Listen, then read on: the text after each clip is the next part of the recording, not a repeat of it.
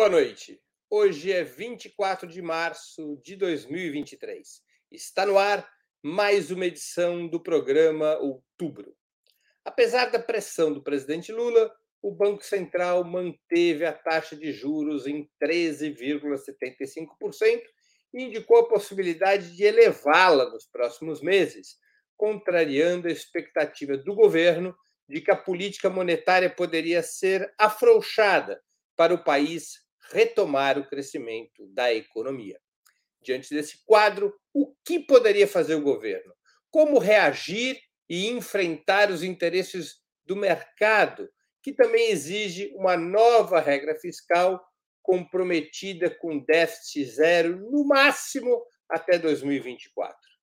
Crédito caro e contração dos gastos públicos, afinal, podem fazer muito bem aos donos do dinheiro, mas empobrecem o país e poderiam desestabilizar o apoio da opinião pública ao, pres ao presidente Lula, principalmente entre os trabalhadores de renda mais baixa.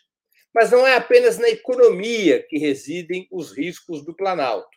Outros temas relevantes estão na pauta, como a definição do que fazer com o novo ensino médio e a indicação de ministros para o Supremo Tribunal Federal.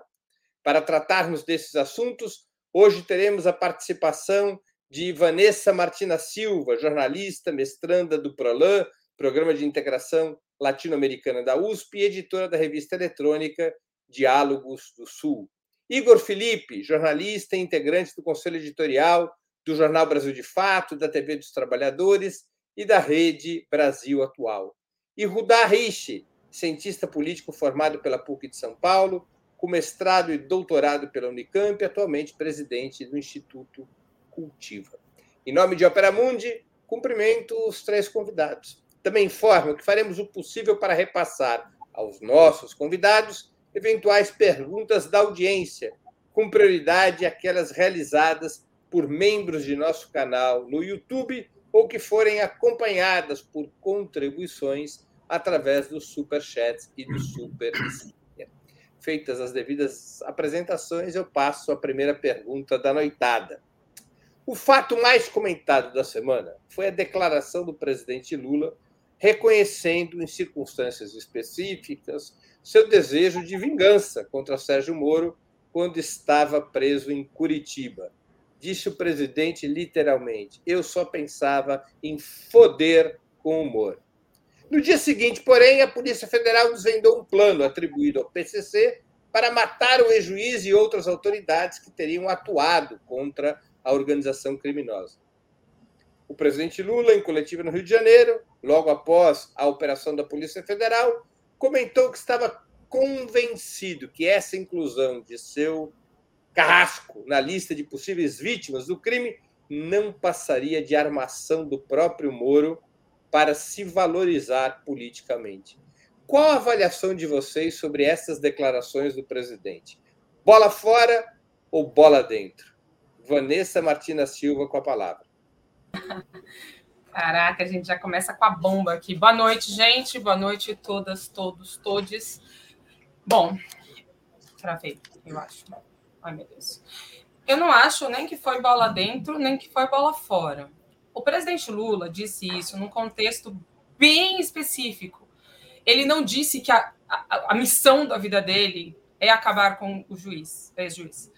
O que ele disse é que naquele momento, enquanto ele estava detido na carceragem da Polícia Federal, o pensamento dele era que entendamos que ele estava é, citando a si próprio em um contexto de vulnerabilidade e em um contexto em que ele estava extremamente fragilizado em uma detenção ilegal, sem provas e por um juiz que, como ficou comprovado, é, foi totalmente parcial no, no, seu, nas suas ações e combinou aí, combinou os votos, né?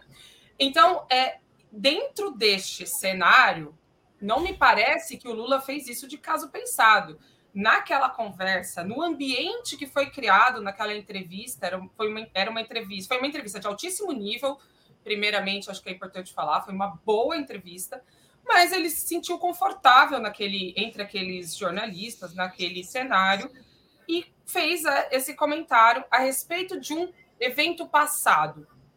Na minha visão, ele deveria ter falado desse jeito? Não, mas enfim, ele falou. Agora, o que está por trás disso? Vem, vem com isso um estardalhaço, um, enfim, todo mundo se pronunciando nas redes, análise em jornais, etc. De certa forma, isso foi. Olha, polêmico o que eu vou dizer, mas isso foi bem usado no sentido de ter tirado o foco da questão mais delicada para o governo, que é a área econômica. Esse tema econômico para o governo, neste contexto aqui, né, perto da viagem do Lula à China, era um cenário muito delicado. A discussão saiu do cenário econômico, saiu de cima do Haddad, da Fazenda, etc., e foi para um tema em que, como você já colocou na escalada, é, ou a gente comentava antes, agora não sei, mas para um tema que polariza e no qual o Lula já ganhou, porque o debate com o Sérgio Moro foi ganho pelo Lula. Foi colocado já, já está posto que o Moro agiu completamente, de uma maneira completamente ilegal nesse tema. Então, é, retomar esse assunto com relação a Sérgio Moro é, pode ser usado por ele aí de maneira política? Ok, pode, mas também foi usado nas redes sociais e pelo PT de maneira a voltar uma questão na qual o Lula é, tem essa vantagem, porque o Sérgio Moro realmente agiu de maneira inadequada com relação a ele. Mas é preciso. Vanessa, você acha, você acha que o presidente Lula. Você acha que o presidente Lula propositadamente não. recorreu a esse assunto para desviar não. a pauta? Não, não, não, eu disse isso. Que ele estava à vontade, que ele fez, retomou algo do passado, num contexto, enfim, nitidamente à vontade, para falar um palavrão, inclusive. O que aconteceu depois disso foi o uso político da, da, da, da história.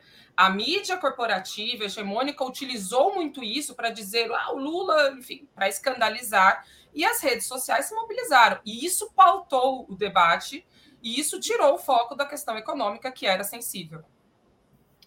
Igor Felipe com a palavra. Boa noite, Breno. Boa noite, Vanessa. Boa noite, Rudá e todo o público do Opera Mundi. Olha, Breno, eu acho que o Lula deu uma bola fora. Porque ele colocou o Moro de novo no centro do debate político sendo que o Moro tem colecionado no último período uma série de derrotas. Então, em 2018, o Bolsonaro é eleito presidente, escolhe Moro para ser seu ministro da Justiça, mas o projeto do Moro ali era qual? Era ser indicado ao STF, que ele não conseguiu.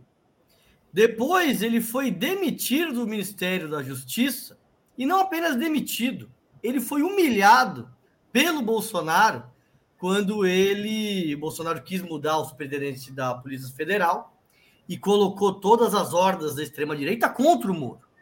E ele fez vários ataques, ele foi chamado de traidor da extrema direita e ficou numa situação difícil. Depois veio é, tanto a libertação como a é, anulação é, dos julgamentos, das condenações do Lula, que atestaram ali perante, é, diante do STF, tanto que é, o julgamento aconteceu na, no local errado, como também que o Sérgio Moro não tinha sido imparcial. Ou seja, a sua condição de juiz tinha sido extremamente abalada. Depois o Moro tentou, em 2022, ser candidato a presidente. Foi para um partido, foi para outro, e não conseguiu viabilizar a sua candidatura. Depois ele tentou ser candidato a senador em São Paulo, numa manobra junto com o Álvaro Dias, e não conseguiu. Voltou para o Paraná. E lá estava com uma candidatura extremamente fria.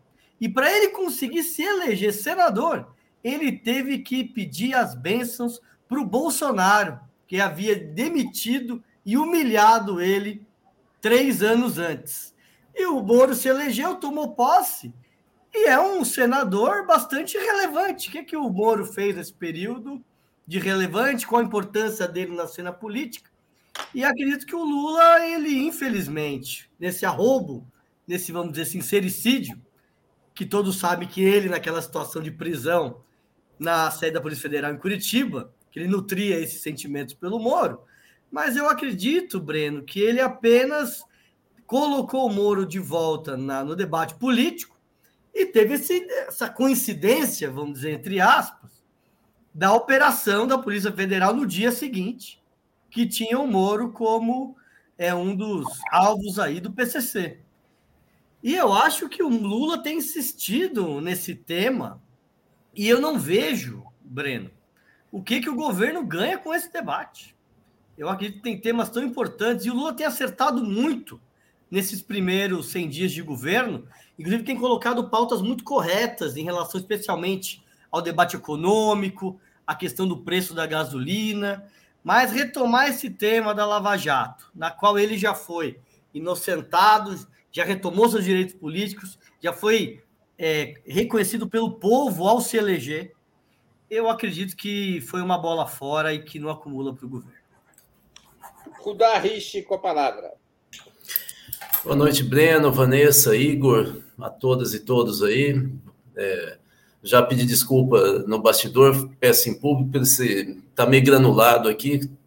Eu estou em Belém do Pará, em alguns eventos sindicais aqui, e o lugar que eu estou aqui, vocês estão vendo o quarto, não tem uma iluminação legal. Mas vamos lá. Eu acho que foi, primeiro, o Lula foi chutar a bola e pisou nela. E ele percebeu. Tanto que ele pede para não repercutir, é, pede para o 247 não repercutir o que ele falou. Né? É, eles falam, tá ao vivo. Né? E ele fala para não, não fazer, mais ou menos vou, vou traduzir aqui para não fazer recorte, mas foi feito né, um corte. Né? É, ou seja, ele percebeu que ele tinha errado, ele não precisava nem ter falado aquela palavra, nem ter levantado. Né? E aí então vem um ponto para mim conhecendo o Lula, a capacidade política dele, eu, eu, eu, vou fazer uma ilação aqui. A impressão que me dá é que naquele momento abriu um espaço, ele estava muito à vontade, baixou a guarda, para ele despejar uma, uma mágoa, uma, uma raiva que ele tinha, mas que o, o, não, a, o desfecho, vamos dizer assim, a, a, o mote não era exatamente o Moro eu acho que ele está sob uma fortíssima pressão política.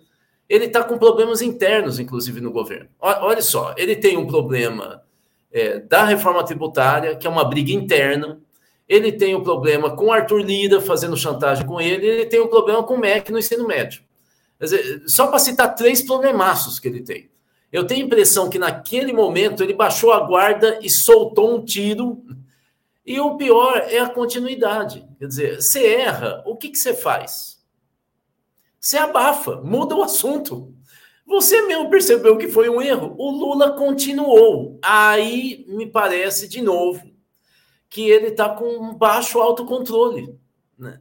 É, é, é como se tivesse aberto uma comporta e ele não está conseguindo segurar.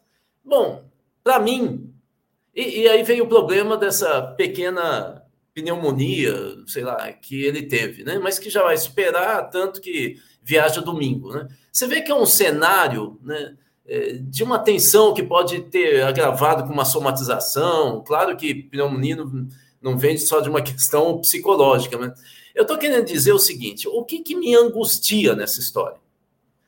É que não tem um Zé Dirceu que entra para falar pelo Lula publicamente, para falar, deixa comigo, não tem o genuíno, não tem os quadros históricos é, do PT, para ficar no PT. Né? Eles sabiam a hora de entrar é, para fazer o jogo político. Vem para mim. Né? Eu não estou vendo, nesse momento, dentro do governo, um cara que assume. Porque nesse momento você tem que pegar e zelar pelo Lula. Então, é isso que me preocupa. Acho que é um problema emocional e uma falta de composição do governo para isentar o Lula desse, dessa briga direto com o sub do sub, que é o Moro. Né? Muito bem, vamos à segunda questão. O ministro Ricardo Lewandowski está para se aposentar do STF. Supremo Tribunal Federal. Comenta-se que o favorito do presidente Lula para a vaga seria seu advogado nos casos da Lava Jato, Cristiano Zanin. No entanto, além de haver outros candidatos do meio jurídico progressista, há um forte movimento para ser indicada uma mulher negra pela primeira vez na história. Na opinião de vocês, quais os critérios que deveriam ser adotados para essa indicação e qual nome, eventualmente, seria, sempre na opinião de vocês, o mais adequado? Com a palavra, Igor Felipe. Breno, esse tema é bastante sensível, né? Porque durante os governos do Lula e da Dilma, vários nomes foram indicados e muitos deles é, não respeitaram é, o Estado Democrático de Direito, princípios como presunção da inocência, direitos de defesa. Isso ficou muito claro nos casos da Lava Jato e especialmente no caso do Lula. Né? Você me permite, Igor, um, uma informação para a nossa audiência? Se os ministros indicados pela Lula, por Lula e Dilma não tivessem votado na sessão que deliberou sobre o habeas corpus a favor de Lula no dia 5 de abril de 2018, o Lula não teria sido preso. Ele só foi preso por causa do voto dos ministros indicados por Lula e Dilma. Exatamente. Por isso que esse é um tema bastante sensível. E imagina-se que tanto Lula como o PT e quem está em torno do presidente devem estar tá fazendo uma boa avaliação sobre tanto os critérios, como também em relação aos nomes.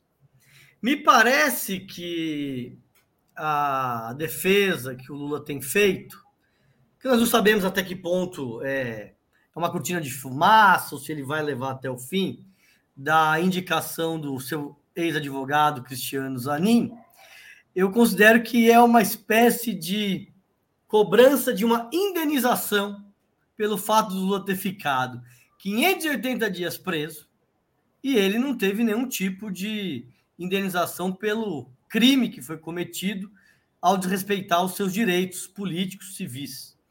Então, a indicar o próprio advogado é quase uma desforra, né? o STF e uma cobrança de uma é, indenização por tudo que ele sofreu. Não sei se ele vai levar até o fim ou se ele está buscando outros nomes e colocando o Zanin como uma cortina de fumaça. Mas eu acredito que o central, é, Breno, são os critérios. E eu acho que os critérios é, devem ser técnicos e devem considerar especialmente uma linha garantista que defenda o direito à presunção da inocência, o direito de defesa. E acredito que tem muitos advogados e advogadas que encarnam né, essa linha é, jurídica dentro, seja das universidades, seja dos embargadores. O sindicato não deveria ter alinhamento político ideológico com o presidente da República? Acredito que também, Breno. Acho que é importante, ele é presidente da República e tem que escolher um ministro que tenha identidade política ideológica. Agora, Breno, veja, isso não é, é isso não livra de erros. Teve alguns dos nomes que foram indicados que até então tinham um certo é, alinhamento político ideológico e que mudaram de posição. Por isso que eu acredito que tem que ser nomes reconhecidos no mundo do direito, que tem uma carreira comprometida é, com uma linha garantista, que tem uma linha política próxima é, do presidente da República, que tem é, autonomia para indicar e vai ser aprovado no Senado. E acredito que os outros critérios são todos importantes, mas não vejo que sejam decisivos, como ser mulher, ser negro, se for, possível, é importante. Mas eu acredito que os critérios fundamentais é, é ser uma linha garantista, ter uma linha política ideológica e ter uma carreira que demonstre o forte compromisso com o Estado Democrático de Direito. Quando você fala esses critérios, você tem um nome na cabeça, se você estivesse na cadeira do Lula? Olha, Breno, tem muitos nomes que são bons nomes. Tem o nome do Pedro Serrano, é, da PUC São Paulo, tem o nome do Lênin Streck, é, do Paraná. São bons nomes que no último período tiveram um papel importante no debate jurídico e que, inclusive, são reconhecidos dentro do STF e são citados em muitos processos e muitas decisões dos ministros. Então, acho que são bons nomes, tem outros nomes também, mas não me arvoro, Breno, a fazer grandes indicações, porque muitos que fizeram antes hoje pagam pela língua, pelas indicações que foram feitas. Rudá Rich com a palavra. Bom, primeiro para deixar claro, eu não sou liberal, portanto, eu não entendo o judiciário como uma estrutura é, é, que esteja acima da disputa política. Então, a primeira coisa é que, claro, que tem que ter uma competência técnica. Eu não acho nem que tem que ter uma carreira, porque para quem conhece o judiciário, sabe como que é a carreira no judiciário, é? ou no Ministério Público. Né? 77% é, dos promotores do Brasil são homens de família rica e brancos. Então, carreira aí não significa muita coisa. O fato é que eu acho que tem que ter uma competência técnica. Ele não pode chegar lá e ficar falando pataquada, como um ou outro ministro do STF às vezes faz, né? mas é, eu acho que o critério central é ideológico. É, o judiciário é um campo de disputa, e a gente, quem é de esquerda, tem que voltar a falar isso. O judiciário é campo de disputa.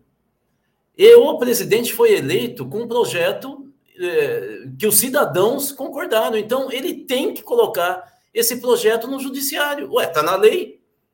Não é? Nesse sentido, o Bolsonaro acertou e muito. Eu coloquei gente que é do meu projeto. Ponto.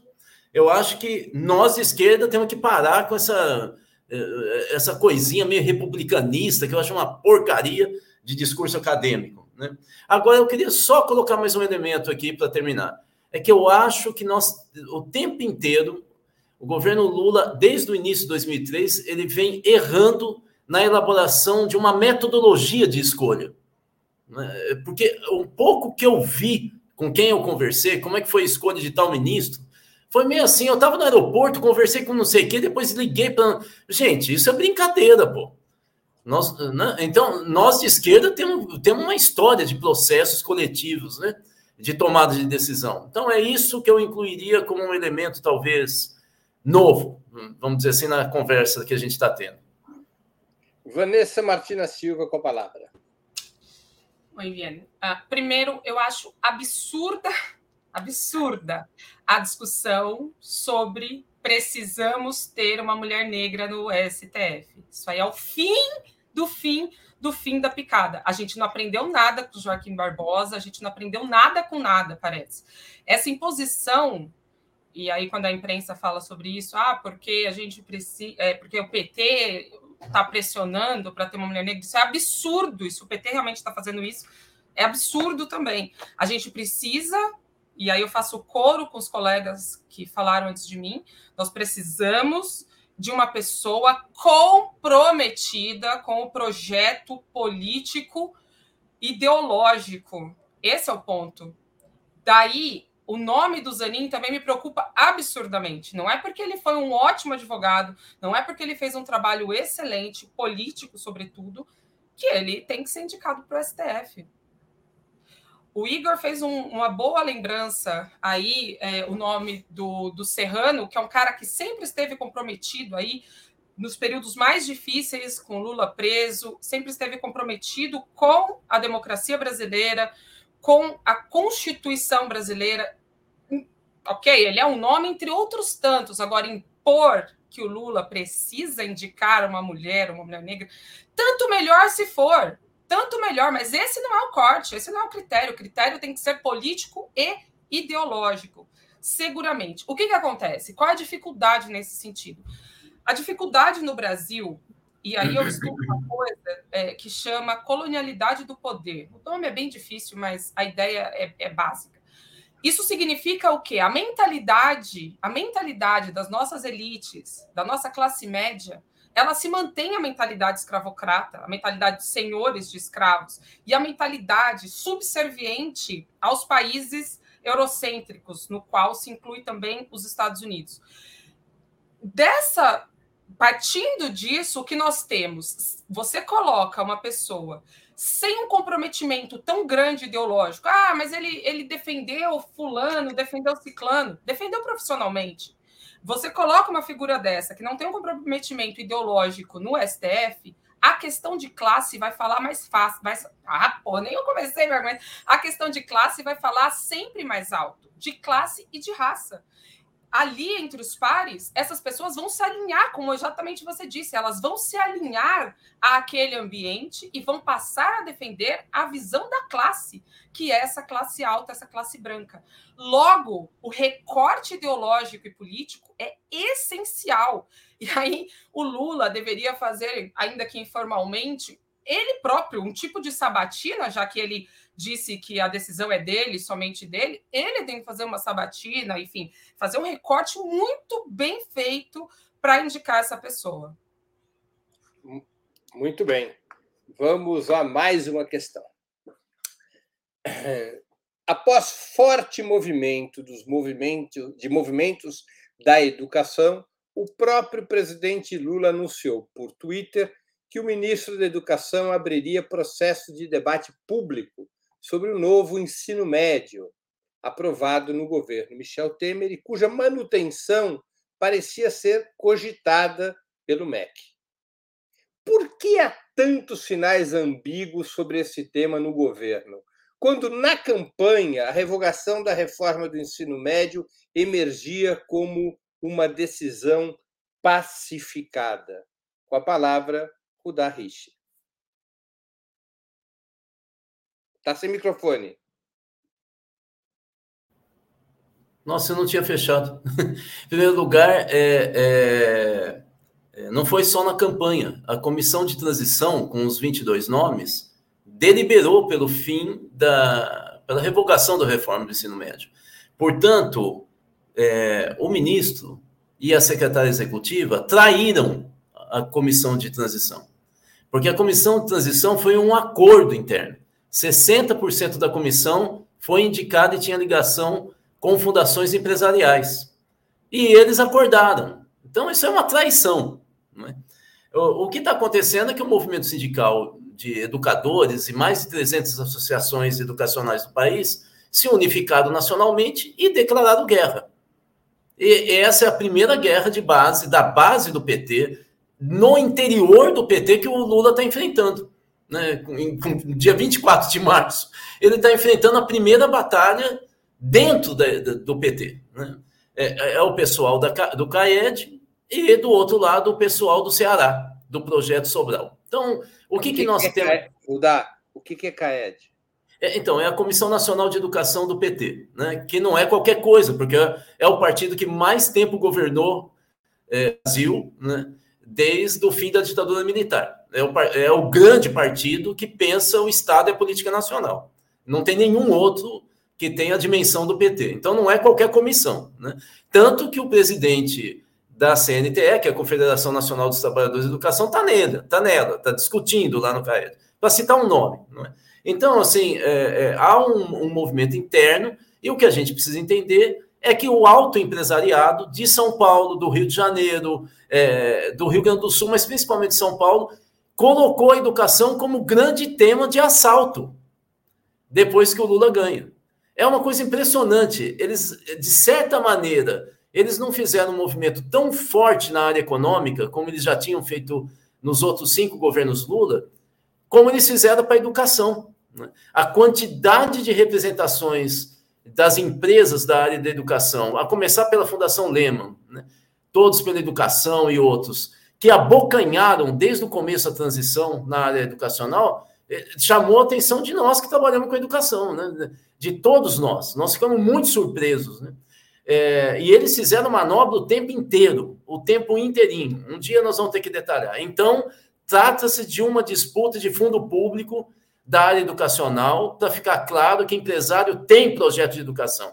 Porque tem aquela discussão meio geral, não, empresário não quer educação para o pobre, senão ele vai se libertar. Não, eles estão disputando o dinheiro e estão disputando um projeto de educação. Nós é que temos que elaborar e ter mais força, e eu espero que essa disputa do ensino médio seja só a ponta de lança para a gente disputar um projeto de educação do país.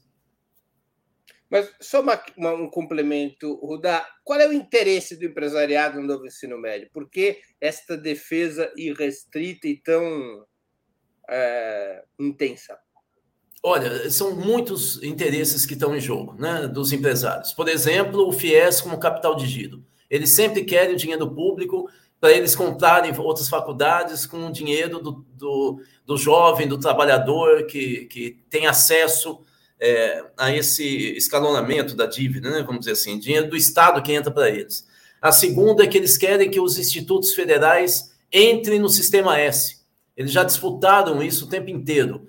No ensino médio, eles querem o projeto norte-americano é, de venda de apostilas, de, de programas de ONGs e OS gerindo as escolas e criando um discurso completamente, é tudo menos educação, eles querem criar um shopping para adolescente. O cara pode aprender a, a, a fazer arborismo, jogo de xadrez alemão, é, saber sambar de costa, tal. Eles acham que isso é escolha e que isso faz a pessoa mais feliz. Sabe o que, que os jovens acham? Para quem fez pesquisa? Mais da metade fala que é uma porcaria dos jovens. O que menos empresário quer é ouvir jovem e ter um projeto para o país. O que eles querem é vender pacote. O grande discurso dos secretários de educação vinculados a Lehman é vamos dar cheque educação voucher para os pais colocarem seus filhos em escola particular ou comprar curso IAD. Aí já sabe o que é que está em jogo, né? É isso que está em jogo. Com a palavra, Vanessa Martina Silva. Bom, muito bem, depois de um especialista no tema, uh, me resta pouco aqui a agregar, então eu vou trazer a visão da UBS, que é a União Brasileira dos Estudantes Secundaristas, a esse respeito. Vejamos, o que as entidades e as organizações estudantis estão denunciando é que esse novo ensino médio, na verdade, ele tem um recorte de classe absurdo. E aí o Rudá já fez uma belíssima explanação a respeito dos interesses privados em torno disso. Mas tem uma outra questão que tem sido muito denunciada também por especialistas, por pessoas que estão próximas a esse debate, que é a questão é, do tom profissionalizante desse, desse ensino médio. E o que acontece? O, a diferença que nós vamos ter entre o ensino privado e o ensino público vai ser que o ensino público é, vai se tornar uma ferramenta para capacitar pessoas a serem Uber, a serem empreendedores, entre aspas, na verdade, vítimas dessa plataformização, uberização, dessa falta de, de direitos sociais, direitos trabalhistas. Por quê? Porque na prática, isso aí também que o Rudá falou, de sambar de costas, um exemplo muito engraçado, mas a gente já tem alguns exemplos que estão sendo é, implementados no ensino médio em alguns lugares do país, como, por exemplo, como se tornar milionário. Como isso pode ser ensinado para alunos de ensino médio da classe trabalhadora? Isso é um absurdo, isso é uma ilusão, isso é. Pô, eu vou cursar, eu vou cursar esse curso aí. Eu também, mas assim, a chance de eu me tornar milionária a partir desse curso é zero, entendeu? Tem um monte aí no YouTube. É, eu só quero saber se o, só quero saber se o professor que vai dar essa aula é milionário. Só isso. Então, exatamente. Ou é mais um caso desses aí, desses coaching financeiros, que o cara sai aí pegando ônibus, pegando metrô e dando curso de como ganhar dinheiro sem trabalhar, etc. Bom, como fazer brigadeiro? É muito interessante que a pessoa possa fazer brigadeiro e ganhar uma renda extra, mas isso não pode ser ensinado como uma perspectiva de emprego para as crianças. Como montar horta? RPG, RPG não é repostura, não sei o que, global, não sei o que. RPG é tipo um jogo é, bem interessante, mas que também não pode ser uma disciplina e quando colocam essas coisas e colocam essa ilusão para os alunos, ah, muito interessante, então eu vou aprender uma coisa. O que, que a gente tem na prática? A gente tem a retirada de, de é, disciplinas essenciais à formação do jovem para poder prestar um vestibular.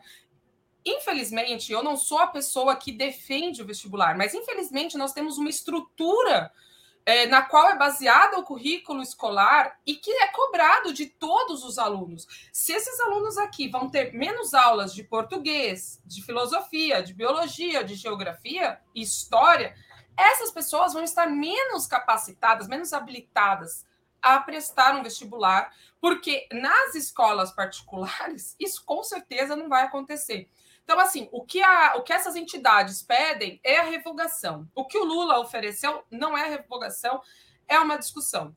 Acho que a partir daí, o que as entidades estão fazendo é corretíssimo, que chama pressão. E não é porque este é um governo de esquerda, que é um governo centro-esquerda, que é um governo de coalizão, etc., etc., que os movimentos sociais têm que cruzar o braço e esperar de Lula a resposta. Lula está pressionado, Lula está numa situação é, muito tensa, muito complicada, e os movimentos sociais precisam fazer como foi feito agora, ir para as ruas, cobrar, fazer buzinaço, fazer panelaço, fazer trancaço, fazer tudo, porque é preciso pressionar o governo à esquerda.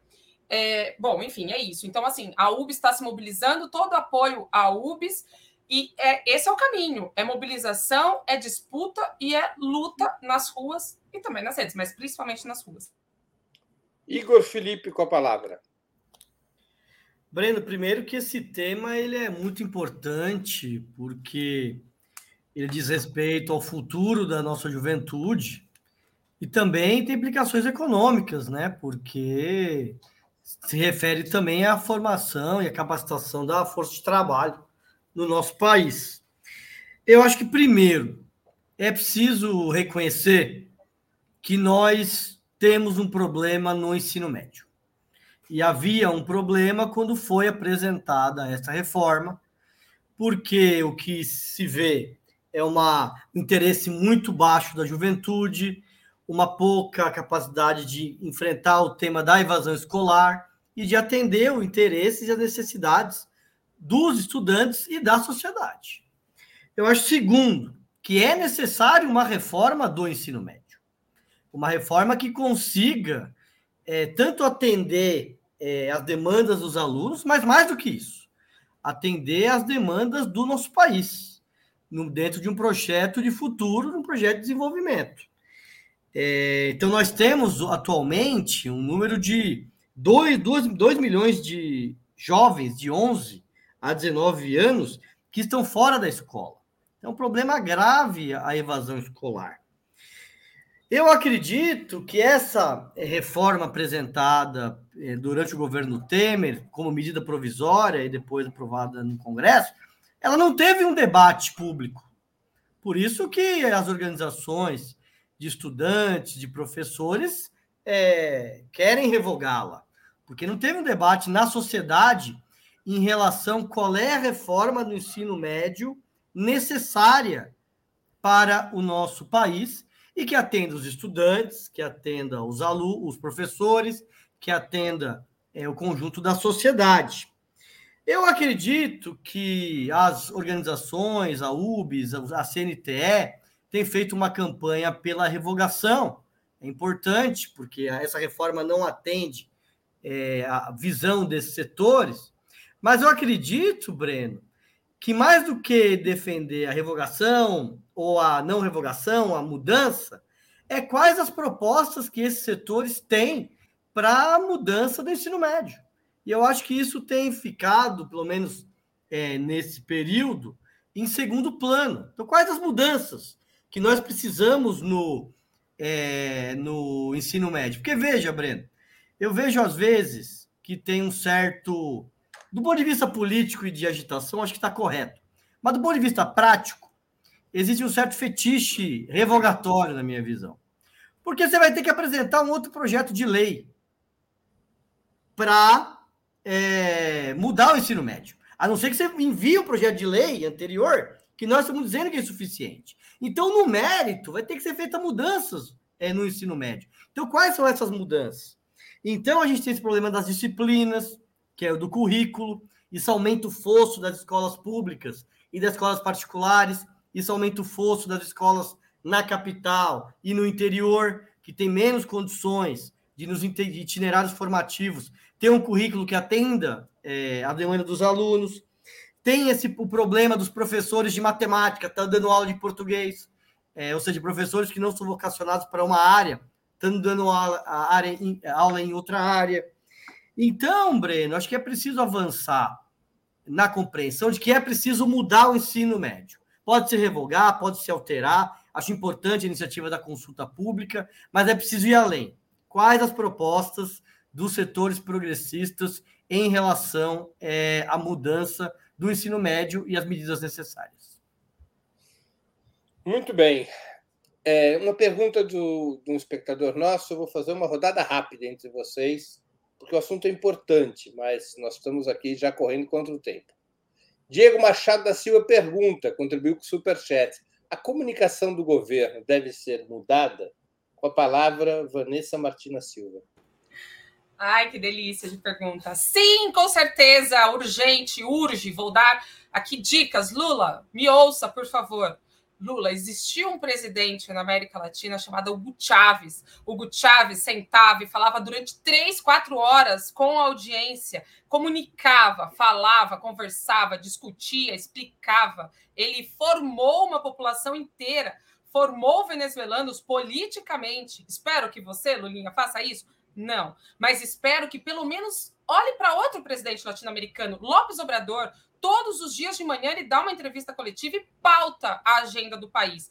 Agora, achar, esperar que a comunicação vai se fazer sozinha ou que é isso, utilizar os meios hegemônicos para chegar na massa de brasileiros, isso é um erro cabal. E outra, Lula, me ouça, use o rádio, entende? Use uma ferramenta de comunicação que as pessoas tenham acesso, facilite a vida das pessoas. Bolsonaro aprendeu isso. Ele fazia toda quinta-feira uma live para falar com, sua, com seus eleitores. Lula precisa se comunicar com o povo. O povo precisa entender o que ele está passando, precisa entender o que ele está fazendo, precisa entender qual é o rumo do governo, porque se ele não se comunicar e o eleitor do Lula, quem está sustentando e está dando apoio a esse governo, é um eleitor cujo perfil é de pessoas mais empobrecidas, pretas que moram no Nordeste e que são mais pobres. Essas pessoas precisam saber da política do governo. Essas pessoas geralmente não têm acesso a um Estadão da Vida, uma Folha da Vida, para ficar fazendo debate altamente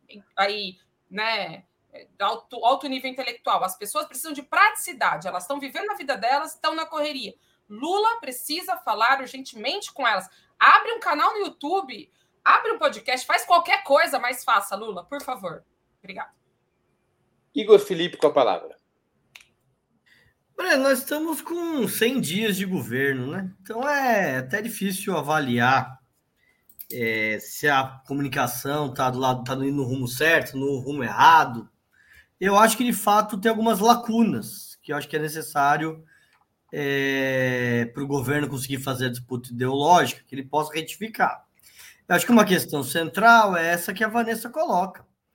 Eu acho que para o Lula enfrentar a batalha da comunicação, ele precisa ter canais de comunicação direta com a sociedade. Então não adianta colocar outros, não adianta ser mediação por canais de comunicação. Ele tem que ter formas de comunicação diretas, porque as novas tecnologias e a forma de funcionamento das redes sociais, elas apresentam uma necessidade que não podia não existir antes, mas hoje existe. Então, o presidente ele se colocar e pautar o debate público é importante para ele construir a sua agenda na sociedade e enfrentar as agendas daqueles que estão contra o seu governo. Então, ele precisa se posicionar, ele precisa se colocar suas leituras, suas visões. Então, ele tem que ter canais, né?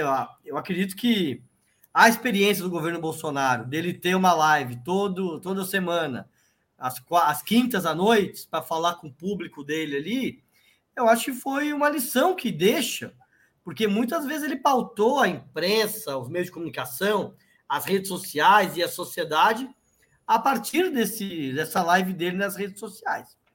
E o segundo ponto, Breno, é que comunicação nunca resolve em si. É preciso casar a comunicação com a agenda do governo. E acho que o governo tem que ter uma agenda que consiga apontar o seu programa para a sociedade e fomentar determinados debates. Veja, talvez acho que a maior ação de comunicação que o governo fez foi a visita do Lula aos povos Yanomamis em Roraima. Ali ele colocou o problema, conversou com os indígenas, colocou as soluções e ali ele conseguiu vencer o debate em relação a esse tema. Eu acredito que o governo tem que ter uma criatividade de casando agendas com é, novas formas de comunicação e a comunicação direta do Lula para conseguir avançar é, na luta é, política ideológica. Rudahit com a palavra. Bom, a gente muda algo que existe. Não existe política de comunicação nesse governo. Nenhuma, não tem estratégia, não tem método. Então, mudar o quê? Tem que construir. Blá, blá, blá não é comunicação. É? E promessa também não é. Vamos lá. Nós, do, do instituto que eu presido, listamos 45 ações de peso nesse período de três meses do governo Lula. É, foram ações como a, o retorno da Minha Casa Minha Vida, Bolsa é, Família, é, é volta de recurso para Bolsa Estudantil, bom, uma série de ações, Yanomami, vacinação. Então, veja, tenho que comunicar. Só que não tem estratégia. Eu vou falar por mim, quando a gente vai fazer uma live, a gente faz uns, uns pequenos vídeos, cards, carrossel, coloca no YouTube, no Instagram, no Twitter. Eu entro todo dia no Instagram, no YouTube, eu entro. Eu não vejo nada do governo Lula. Nada. Não existe uma estratégia de comunicação. Isso nas redes sociais. Então vamos pegar outros caminhos. Pronunciamento em cadeia de, de rádio e TV nacional. O Lula não faz. Teve 8 de janeiro, teve o Yanomami, teve, teve um monte de reforma tributária. E a gente não sabe o que o governo está discutindo. Quem é que falou sobre reforma tributária por mais tempo até agora? Foi o Rui Costa na Globo News. Qual é a estratégia? E ele falava o tempo inteiro: não vou dizer a briga interna, vou dizer que nós estamos. assim, não tem estratégia, você não tem porta-voz. Então, eu acho que está zerado. Esse é um campo que começou completamente desorganizado. Você não tem estrutura de comunicação, não tem estratégia e não tem método. Agora, conteúdo tem para divulgar. Muito bem, vamos a mais uma questão.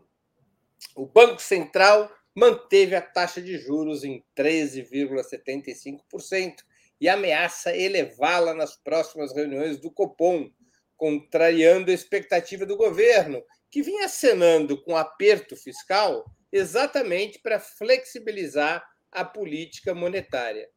O que o presidente Lula poderia e deveria fazer a respeito? A respeito da manutenção da taxa em 13,75%. 75%, já que sua pressão é de importantes setores sociais parecem infrutíferas. Com a palavra, Igor Felipe. Breno, primeiro, acredito que esse é o problema mais grave que o governo enfrenta, que se localiza na economia. É, as projeções de crescimento para esse ano são muito baixas, com 0,8% pelo Boletim Focus, 1,6% pelo relatório de macroeconomia do Ministério da Fazenda. Mas nós tivemos no ano passado, sabemos que relativamente de forma artificial, pelas medidas que o governo Bolsonaro praticou é, no ano para com fins eleitorais, tivemos 3%. E nós temos desde o último trimestre do ano passado um processo de desaceleração. E a tendência é que é, o país tenha um crescimento muito baixo, que diminua o nível de criação de empregos ou aumente o desemprego, e isso vai ter impactos políticos na popularidade do governo e na sua relação com o Congresso Nacional. Então, é, essa taxa de juros é, de 3,75%, nas condições econômicas que o país tem hoje, que não demanda essa taxa de juros, é a maior taxa de juros do mundo, é o dobro da taxa de juros real do México. É um, é, é, nós estamos tendo um processo que, de fato, é uma sabotagem à política econômica do governo. Então, acredito que o Lula ele tem feito certo ao ele apontar o problema da manutenção da taxa de juros nesse patamar e apontar o responsável, que é o presidente do Banco Central, Campos Neto, e é o Senado Federal, que tem a responsabilidade institucional de cobrar o presidente do Banco Central é, em relação ao cumprimento das metas que estão colocadas é, no processo de autonomia do Banco Central. Então, Breno, eu acredito que o Lula tem que se posicionar, acho que o governo tem que se posicionar nesse tema de forma inteligente, que é o Haddad buscando mediar, que precisa ter alguém para mediar. O governo não vai explodir o Banco Central. E o Lula e a Glaze é, buscando é, puxar a corda e estimular um movimento da sociedade em defesa do desenvolvimento, do crescimento, e que demanda...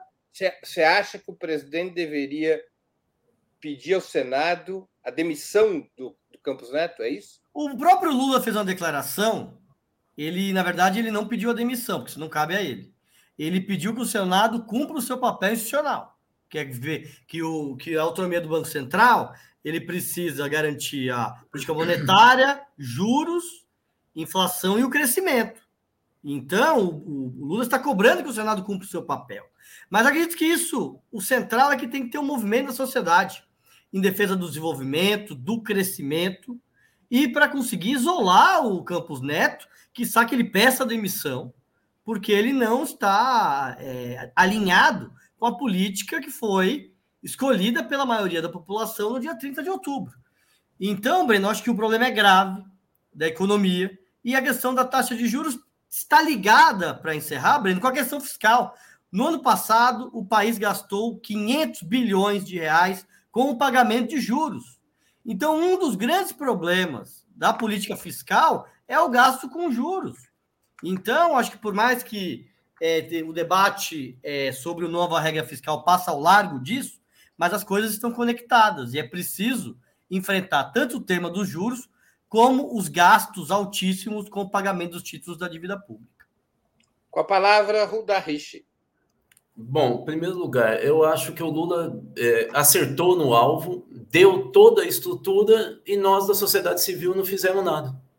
Nós não pegamos a corda. Esse é o problema. Olha só, ele pega e deixa claro: o presidente do Banco Central é bolsonarista, é fascista. Ele estava no grupo do Zap. Então fala, cadê a independência? Olha o tema, ele carrega a discussão de que a independência do Banco Central não é independência.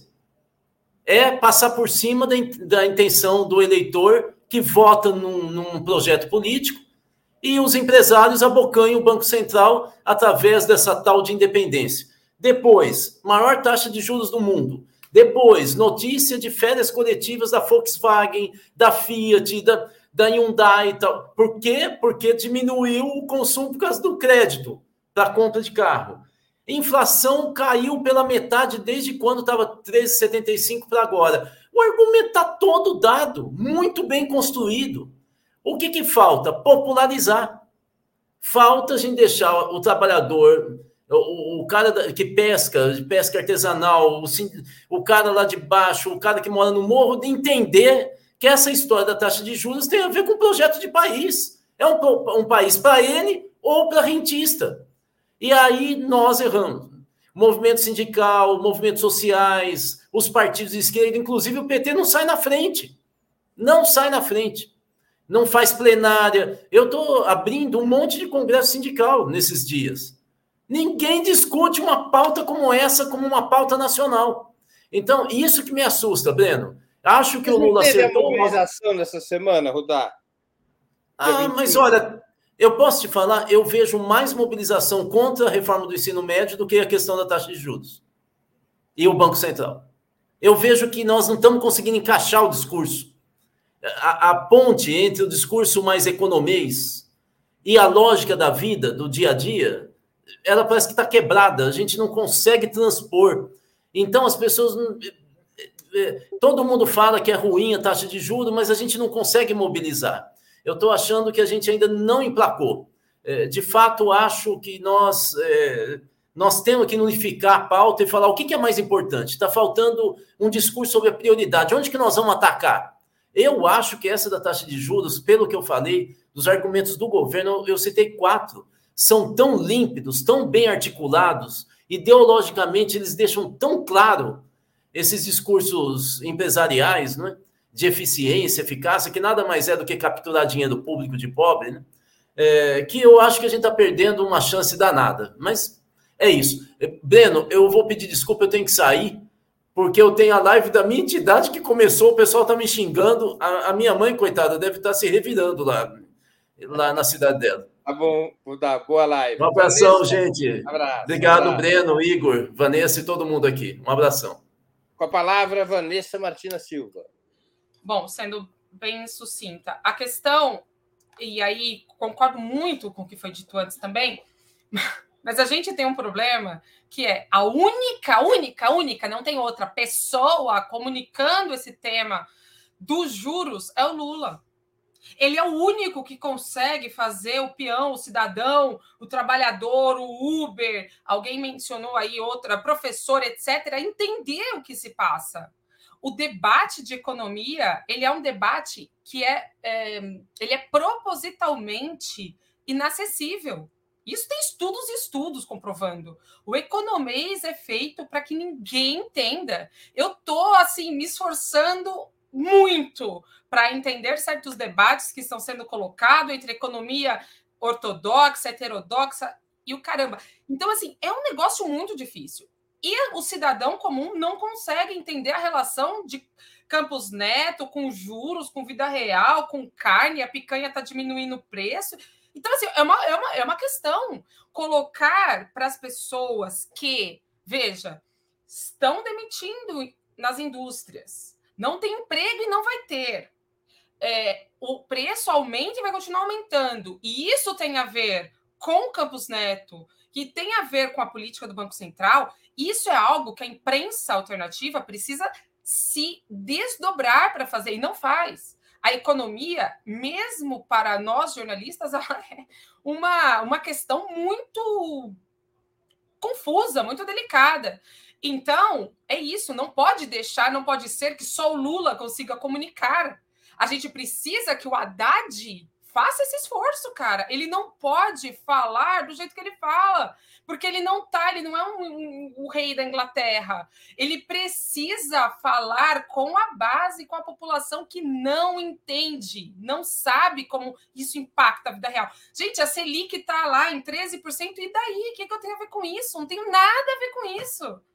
Esse debate não consegue. Óbvio, o ensino médio é uma coisa palpável, os alunos conseguem se mobilizar porque eles explicam um para o outro o que está acontecendo, isso é óbvio. Gente, ó, a gente não vai mais ter aula de, de, de, português, vai mais ter aula de, de filosofia e não sei o que, a gente vai prestar vestibular. Agora, os juros, não dá para explicar. Então, assim, esse debate é um debate importantíssimo e que está perdido. Por que que, aí minha opinião, totalmente pessoal, por que que o, o debate do ensino médio, além disso, né, de ser mais palpável, por que, que isso mobiliza? Porque os estudantes estão organizados há muito tempo, coisa que a CUT não está. Me fala aí um grande protesto que a CUT organizou nos últimos anos e que foi massivo, e que foi importante, e que fez. Não tem. E por que não tem? Porque não está conseguindo se comunicar com a base.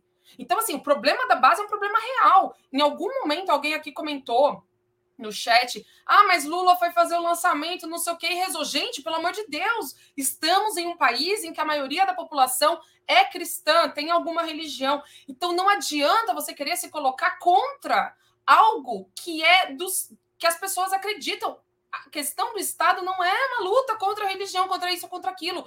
A questão do Estado é se comunicar de uma maneira que as pessoas consigam entender, não importa como, importa que elas entendam. Então, esse jogo está sendo perdido de 7 a 1, porque ninguém está conseguindo levar o debate para as bases e é fundamental, porque só a organização e a pressão popular vai conseguir fazer o Banco Central mudar. E não porque o Campos Neto, ai, nossa, agora eu, eu peguei. O Campos Neto mandou um recado nítido, evidente, de que não vai mudar de postura a partir de posição do governo. Então, o Campos Neto precisa ser derrubado. E para ser derrubado, tem que ter pressão popular, pressão social, para que o Senado tome uma atitude, como já foi falado aqui. Mas, assim, do jeito que as coisas estão, nada vai mudar. E se nada mudar, como o Igor falou muito bem, nós vamos ter aumento do desemprego, nós não vamos ter evolução da economia, vamos ter recessão e o governo depende disso. Já falei aqui várias vezes. A questão deste governo é totalmente econômica. O fracasso da economia do Lula, e não vai ter muito tempo, não, coisa de um ano. O fracasso da economia para o Lula é fatal. Ficamos assim. Muito bem, chegamos assim ao final de mais uma edição do programa Outubro, que é exibido de segundas a sextas-feiras, sempre às 19 horas. Hoje eu conversei com Vanessa Martina Silva, Igor Felipe e Ruda Rich. Muito obrigado aos convidados e à audiência. Boa noite boa sorte a todos e a todas. Até a próxima.